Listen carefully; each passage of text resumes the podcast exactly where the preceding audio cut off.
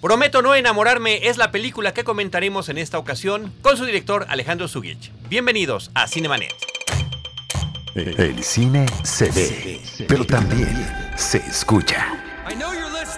Diana Gómez, María Ramírez, Roberto Ortiz y Carlos del Río. Cinemanet. Cine, cine, cine y más cine. Bienvenidos. www.cinemanet.com.mx es nuestro portal, un espacio dedicado al mundo cinematográfico. También estamos en Interferencia 105.7 HD3 del Instituto Mexicano de la Radio, el IMER, desde donde estamos grabando este episodio. Yo soy Carlos del Río y a nombre del equipo de Cinemanet les doy la más cordial bienvenida. Saludo a Enrique Figueroa Anaya. ¿Cómo estás, Enrique? Mi estimado Charlie, muy bien, muy contento de estar una vez más aquí en Cinemanet y también con los amigos de Interferencia y con el gusto de tener eh, pues la bienvenida en los micrófonos de Cinemanet. Alejandro Zugich, ¿cómo estás Alejandro? Bienvenido. Muy bien, ¿qué tal? ¿Cómo están? Muchas gracias por el espacio. No, al contrario, gracias a ti por acompañarnos, por estar con nosotros. Estamos ante tu segunda película, Prometo no enamorarme. Eh, sin embargo, apenas es la primera vez que estás con nosotros en Cinemanet. la vez pasada, que tiene ya cuatro años, eh, tuvimos oportunidad de platicar con dos de los actores que participaban en tu película. Pero bueno, eh, estamos en la semana de estreno de la cinta a la hora de grabar este episodio. Y lo que preguntamos primero a nuestros directores invitados, sin echar spoilers, y brevemente, ¿cuál es la premisa de la película? Bueno, la premisa de Prometo no enamorarme es una, es una historia basada en, este, Noches Blancas de Dostoyevsky. Y bueno, la premisa es este, el amor y la importancia de, de, intensidad, no, no de su duración. ¿no? Yo creo que esa sería un poco la premisa, ¿no? la, la importancia de, de, pues, de ilusionarnos con, con intensidad. ¿no? Una historia que justamente se, caracteriza por, por eso, porque prácticamente se lleva en un periodo de tiempo muy, muy breve. Y me interesa mucho conocer, porque la película comienza con este asunto de los sonidos, de esa otra forma de ver el mundo, Alejandro. ¿Cómo, ¿Cómo nace este concepto y cómo llegas también a esta historia, a esta historia que dices está basada en, un, en una obra de Dostoyevsky? Pues fíjate que eh, como llego es que el productor Gastón Pavlovich, o Pavlovich, me, invita prácticamente al, proyecto. Este, antes el guion era de, eh, sucedía más, en más tiempo la historia, o sea, eran tres días. Este, se analizó el guion y, llegamos a una conclusión de hacerlo en un periodo más corto, como bien mencionas. Este, y bueno, el personaje, lo, lo que quisimos hacer es poner a un personaje vanguardista como un DJ, pero un DJ que hace su música en forma de o en base de los sonidos este, urbanos, ¿no? Este tipo de, nuevos este, artistas este, que, componen música con, sonidos este, ambientales, ¿no? Eh, la importancia del sonido es por eso, por el protagonista, y vemos todo a través de, del protagonista y, y, de la importancia del sonido, que hay veces que que lo tomamos por, por, dado, pero es, tan importante el sonido también este, para nuestras vidas como también para una película, ¿no? Entonces esa fue también la, forma. Dentro de, del guion inicial no, no había esa, no, estaba especificado qué tipo de personajes iban a ser. Sí se tenía una idea de que tenía que ver con la música, este, que Gastón es lo que siempre quiso hacer, algo, algo, que, algo que tuviera que ser honor a, lo, que es la música, que tanto le gusta. Entonces ahí fue cuando decidimos pues poner a la, a, la, persona, a, la actriz o la, una de los personajes, este, ponerla que sea una clásica, europea, y a un mexicano que es este, DJ contemporáneo. ¿no? Eh, esa fue un poco la mezcla para lograr esta combinación. ¿no? A nosotros nos llama mucho la atención la utilización de esta grabadora porque justamente ese tipo de grabadora es el que Enrique en su podcast de Reconoce MX y que nosotros también en Cinemanet hemos utilizado en muchas de nuestras grabaciones, pero también en lo que tiene que ver con los referentes fílmicos y dime si estamos o no equivocados, eh, a mí me remitió este individuo solitario, con los audífonos puestos, escuchando lo que está a su alrededor, con la grabadora ubicando, ¿no? Unidireccionalmente qué es lo que quiere registrar. Pues una película de Brian De Palma que se llama Blowout, Estallido, o Estallido Mortal, no sé si fue, si nada más era Estallido o Estallido Mortal como se exhibió aquí en México con John Travolta, ya de hace mucho tiempo, pero que hablaba mucho sobre el papel del audio en las películas y bueno, llevado a otro nivel gracias a, los buenos oficios de Brian De Palma. Correcto, bueno, eh, conozco la película, te voy a ser muy sincero, no, eh, no, nunca lo pensé así, pero me encanta, me encanta que, que hagas esa referencia, la verdad. Este, nos basamos en, otro, en, otras, en, otros, este, en otras obras fílmicas, como este, Antes del Anochecer, aunque no el, audio no es un protagonista como en nuestra película, sí nos basamos mucho en, un tipo de, de, ¿cómo se llama? De, storytelling, ¿no? Sí, bueno, eh, yo, creo que, yo, creo que, la trilogía de, de Richard Linklater sí se percibe también a lo largo de la película, ¿no? con este encuentro casual entre dos eh, personas, hombre y mujer, que se reconocen y se conocen a lo largo de este periodo breve de tiempo y con una posibilidad amorosa que pudiera o no ser, ¿no? Correcto. Y sobre todo las charlas, o sea, de repente tienes al inicio de la de la película, pues, y bueno, y también es el final, algún plano secuencia, donde ellos van, son largos, donde ellos están charlando, recorriendo las calles de la ciudad, no sé qué tanto estuvo el guion de hierro ahí eh, participando, o si ellos tenían oportunidad de poder improvisar, cuántas veces se tuvieron que, cuántas tomas requirieron esos planos secuencias. Sí, pues mira, eh, fue mucho basado en planos secuencias, hay varios planos secuencias, pero el más largo creo que es, eh, son como 14 minutos, 13 minutos es bastante este, complicado. Eh, lo que hicimos, el, el, guion, había una base en el guion, pero una vez que ya tenía yo los personajes, a los actores, cuando ya decidí quiénes eran, que mucho me basé en que tuvieran experiencia en teatro para poder lograr construir esto, ¿no? Eh, la gente de teatro, la gente con formación de teatro, pues tiene precisamente esta, pues esta forma de estar hablando al público dos horas y quizás se equivocan, pero son tan buenos para improvisar que jamás te das cuenta, ¿no? Entonces, tenía claro eso porque tenía clara la puesta de escena que iba a ser basado en planos secuencias. Eh, nos dedicamos muchísimo a, practicar, eso sí, y conforme leíamos el guion, una vez que ya se tenía como muy bien este, aprendido, ahí es cuando empezamos a meterle más de, de Iván, más de, de, Julieta, o bien Natalia Varela y Alfonso Dosal. Traté de, hacerlo personal y que ellos empezaran a impregnar lo que traen en ellos dentro del, del, diálogo para que de esa forma se hiciera más natural, ¿no? Y así fue como lo fuimos construyendo. Una anécdota interesante que me gustó mucho hacer y que cuando tenga oportunidad eh, en otras películas lo volveré a hacer fue que ya un, fin de semana antes hicimos la película con una cámara de video pequeña, mi fotógrafo, el productor en línea y los dos actores, y nos fuimos por toda la, Ciudad de México, a, los, a los lugares exactos donde ya teníamos las locaciones, a hacer la película con, con, con nada de crew, solamente la cámara de video, ¿no? Y los actores. Y los actores. El ensayo general, si fuera una obra de teatro. Exactamente. Pero, por ejemplo, ese plano secuencia de 14 minutos, ¿cuántas tomas hicieron? Fue todo un día, y logramos hacer 10 tomas en todo el día. sí, claro. Sí, para que finalmente lo disfruten frente a la pantalla. Me, gustaría otra vez regresar al asunto del sonido porque finalmente cada uno de los personajes hace suyo esa forma sonora de percibir al mundo y sin revelar eh, mucho de la película hay un momento en el que ambos universos se encuentran y que a nivel sonoro resulta muy refrescante esta parte donde hablan de los vinilos, inclusive el sonido toma matices de, vinilo y es una conversación. Eh, cuéntanos un poco del trabajo de con quién vas trabajando este tema sonoro para que sea un personaje más y también la música, la música tiene una gran, gran protagonista de, esta película, como ya lo ha sido en otros trabajos tuyos, Alejandro.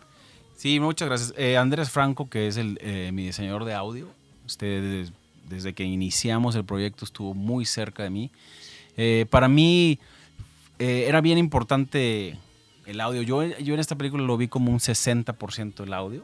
Este, porque también es una película, al final de cuentas, sencilla dentro de lo que es la historia, ¿no? Y, y como cineasta, uno tiene que utilizar lo que tienes, los recursos que tienes para poder lograr que esa historia sencilla se convierta en una complejidad sin, que el espectador lo sepa, sino que subconscientemente le, está llegando y está diciendo, órale, qué, qué, rápido se va y qué padre película, ¿no?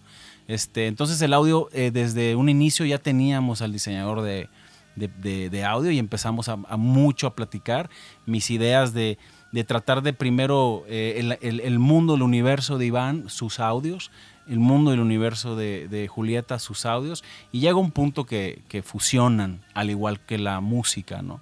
Este, es cuando están en sintonía, ¿no? Es cuando están en, en, este, en armonía y, y lo hicimos y, funciona. Yo creo que funciona bien y estamos muy contentos, pero obviamente eh, hubo un trabajo previo de mucha preparación, de entender muy bien este y arriesgarnos, ¿no? De pronto, como bien dices, eh, de pronto se escucha el, el vinilo, ¿no? Y, es muy prescindible, pero es un riesgo porque de pronto si no te funciona es como, mm, ¿qué quiso hacer, no? Entonces, este, creo que estamos muy contentos, tanto Andrés Franco como yo, y yo con él, tener un, gran diseñador de audio que me haya, que haya, que me haya ayudado a, poder plasmar de mejor forma mi visión. Y, la música, escuchamos a, Chetes con su proyecto Make Risey, Jesse Bulbo, escuchamos. Sí, increíble. A y a Morrissey también, aunque no sé ese juego de palabras si fue intencional también. No, bueno, la, bueno, Lynn Feinstein, que también, este, una gran, pues, creo que la mejor este, supervisor de música, logró uno de mis sueños y es tener una canción o varias canciones de Morrissey en, en, mi, en, mi, en mi película. Tuve que hacer una carta a Morrissey, ¿no? No fue tan fácil. Hicimos una carta que tengo enmarcada en mi, en mi oficina. Wow. Que, que, que es que realmente si yo lo hubiera leído, si a mí me hubiera llegado, hubiera dicho que sí también. o sea, estás hablando de tu poder de elocuencia. Así es. Oye, ahora este trabajo de audio y este trabajo musical se complementa muy bien con el aspecto fotográfico. Eh, inclusive yo me atrevo a decirlo, y esto no es de ninguna manera peyorativo, pero sí se nota un avance muy grande entre la fotografía de tu película pasada, casi 30, y el de esta cinta en lo que tiene que ver con ese trabajo. Ya hablamos hace rato del tema de los planos secuencias, pero también hay momentos interesantes de edición. ¿No? Me refiero a uno, por ejemplo, cuando están viendo una entrevista en YouTube a través de un eh, smartphone, a través de un celular, y de repente vemos lo que está pasando en esa entrevista. Correcto. Sí, eh, y fíjate, e, es el mismo fotógrafo que, de casi 30, Juan Bernardo, que obviamente creo yo que los dos hemos madurado, creo que se ve en la cinta. Este, y bueno, eh, teníamos, yo creo que la, diferencia de casi 30 y, o sea, y prometo no enamorarme es que también fue un proyecto, prometo no enamorarme, en el cual me invitan, ¿no? Y, me dan reglas, o sea, me dan como un tiempo donde voy a poder filmar. Entonces, eh, me, me, sumerjo en la dirección. En cuestión de casi 30, pues prácticamente escribí guion, busqué el dinero, o sea, hice muchas cosas que de pronto también me distrajeron quizá de, lo que es este, la dirección, ¿no? Eh, y, bueno, la, forma de, la propuesta cinematográfica de esta película fue muy clara desde el principio, ¿no? Fue así como, esto vamos a hacer. Los dos estábamos este, sumamente convencidos que ese era el camino. Y, de pronto encontrar estos dos actores que... Y estos, bueno, los, los actores que salen pues es increíble, ¿no? Es lo que puede pasar, lo que puede pasar con una película sencilla cuando tienes grandes actuaciones y una propuesta de escena que, le va, ¿no? Que, le queda, que, está en armonía también con la música, con el audio, no es pretenciosa, trata de, no está presente la cámara, ¿no? Eh, aunque eh, eh, es difícil hacerlo, pero eso fue lo que buscamos. No queremos el estar presentes, que la cámara, que wow, qué gran toma, ¿no? Más bien que se cuente, ¿no? Como un como Annie, Hall de, de, Woody, Allen. fíjate que eh, comparando ambos trabajos, no hablando de, los, de las veces que son de encargo, no, me parece que de alguna manera en ambos casos los has hecho tuyos. En el caso de Casi 30, con esta serie de anécdotas biográficas, ¿no? Que terminas repartiendo entre tus diferentes personajes. Y en esta, nuevamente retomar algunos de los temas como la relación hombre-mujer. Eh, como el papel y la importancia de la amistad. Y eh, y también las diferencias temáticamente. En aquella era la superación de cierto momento, ¿no? Y este estar todavía ligado a los padres ¿Cuál es la y por y además hay actores importantes que aparecen como tus padres, como Mario Almada, por ejemplo, del personaje principal. Y aquí ya se trata de la ausencia de los padres. Ya es un universo en el que estos personajes ya están emancipados de este universo familiar. Correcto. Muy bien, eh, muy bien leído y este, yo creo que Iván representaría lo que, lo que fue Emilio después de, de, arriesgarse y buscar su sueño, ¿no? Yo creo que ya Iván está haciendo su sueño, está solo como todos los que eh, empezamos a, ¿no? a construir ese sueño, ¿no? Y sin, y sin estas figuras, figuras paternales, ¿no? Ya más bien aprendiendo por, con la vida, con las experiencias y con las relaciones humanas que te vas encontrando, ¿no? En el camino. este, y sí, yo estoy de acuerdo con lo que, lo que platicas, es, es así, ¿no? O sea, hay una hay una diferencia, pero hay una, hay una conexión entre ambas películas. De hecho, hay una anécdota interesante en Casi 30, donde, donde están en un bote, eh, van a subirse al bote a, la fiesta y llega un DJ y hay una confrontación de, del DJ con, con uno de los personajes de, de, amigos de Emilio, que es Adam Canto, que le ha ido muy bien ahorita en Hollywood. Y precisamente le dice que los DJs no son músicos, ¿no? Y así empieza esta película, ¿no? Y, es interesante también eso, ¿no? Sí, que se retomen esos elementos. Bueno, y por cierto, hablando de este reparto que tuviste en esa película, eh, Eisa González, no sé si fue su primera cinta, casi 30, y vean, vean ahora dónde se encuentra, ¿no? Y las películas importantes en las que ha participado. Así es, y también hay otro elemento muy, muy interesante, igual que también hace eco con, con tu anterior trabajo, Alejandro, que es esta, eh, pues esta intención de presentar que, que que la ciudad o el sitio donde se está llevando la historia sea protagonista, ¿no? Y en este caso es la Ciudad de México que sí ha sido retratada en infinidad de, cintas, pero hay por ejemplo una escena en el lago Chapultepec que es en la noche, que es muy divertida. Eh, cuéntanos un poquito de este trabajo, que además creo que es un aporte interesante y divertido verlo en la película. Y, dándole ideas a todos los capitalinos. a ver si sí, exacto. a ver quién se atreve. pues eh, sí, efectivamente. Eh, queríamos hacer una película de la Ciudad de México, de retratar esta Ciudad de México que también existe, y a la cual yo soy tan agradecido con esta ciudad, porque es la que me ha hecho forjado mi carrera como cineasta, ¿no? Eh, queríamos eh, irnos a estos espacios de esta hermosa gran ciudad. Y en cuestión de la, de, la escena de, Chapultepec, fue, fue, son de esas cosas que de pronto el cine está a tu favor, ¿no? Eh, hay una rápidamente les platico, es una barca que tiene una iluminación que le pusimos, pero esa iluminación realmente era, eh, eh, la idea era que fuera adentro para poder iluminar a los personajes de una manera más natural. Pero por un error quedaron afuera y no teníamos tiempo y de pronto tomé la decisión de que esa era parte como de la de la de estas pues de estas eh, embarcaciones que las puedes rentar en las noches y prenderle como sus focos de neón. Eso fue, ¿no? Prácticamente de pronto algo que, se convirtió en una amenaza jugó a, un lado positivo, ¿no? Y, bueno, yo también pienso lo mismo, yo creo que se puede hacer como un movimiento ahí interesante este, sobre, sobre todo esto de las barcas con, con, luces, ¿no? Y también hay una escena muy bonita, pues que precisamente es ahí, se ve el castillo iluminado, este, pues nada, engrandeciendo lo que es esta ciudad, para mí era también el objetivo, ¿no?